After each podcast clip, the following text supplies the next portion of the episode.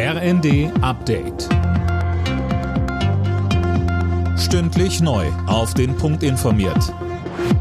Ich bin Fabian Hoffmann. Guten Tag. Nach dem Angriff auf einen schwulen Club in Oslo steht Norwegen unter Schock. Zwei Menschen sind durch Schüsse getötet worden. Der mutmaßliche Täter wurde festgenommen. Mehr von Tim Britztrup. Nach Angaben der Polizei handelt es sich um einen 42 Jahre alten Norweger mit iranischen Wurzeln. Der Inlandsgeheimdienst hatte den Mann schon auf dem Schirm. Bislang ist er mit kleineren Drogendelikten und Körperverletzungen aufgefallen. Die Polizei geht nach aktuellem Stand von einem Hassverbrechen bzw. einem terroristischen Angriff aus. Norwegens Ministerpräsident Jonas Gahr Støre sprach von einem zutiefst schockierenden Angriff auf unschuldige Menschen. Auch König Harald V. zeigte sich entsetzt.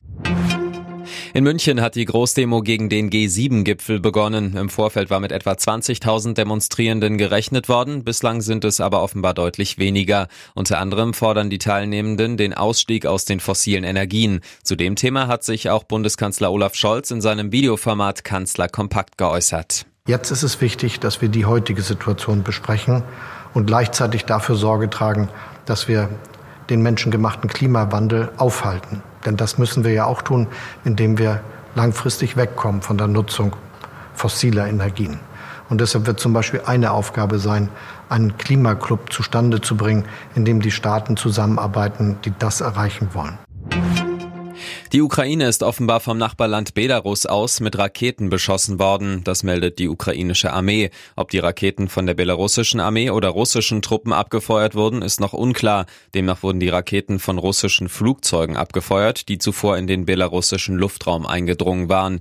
Die Ukraine wirft Russland vor, Belarus mit in den Krieg hineinziehen zu wollen. In einer Woche wird Strom in Deutschland günstiger. Um die Verbraucher zu entlasten, wird die seit Jahren umstrittene Ökostromumlage zum 1. Juli gestrichen. Thomas Engelke vom Verbraucherzentrale Bundesverband. Das betrifft alle Stromanbieter in allen Tarifen.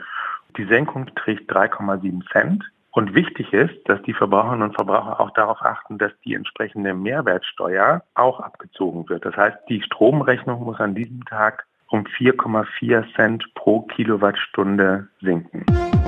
Alle Nachrichten auf rnd.de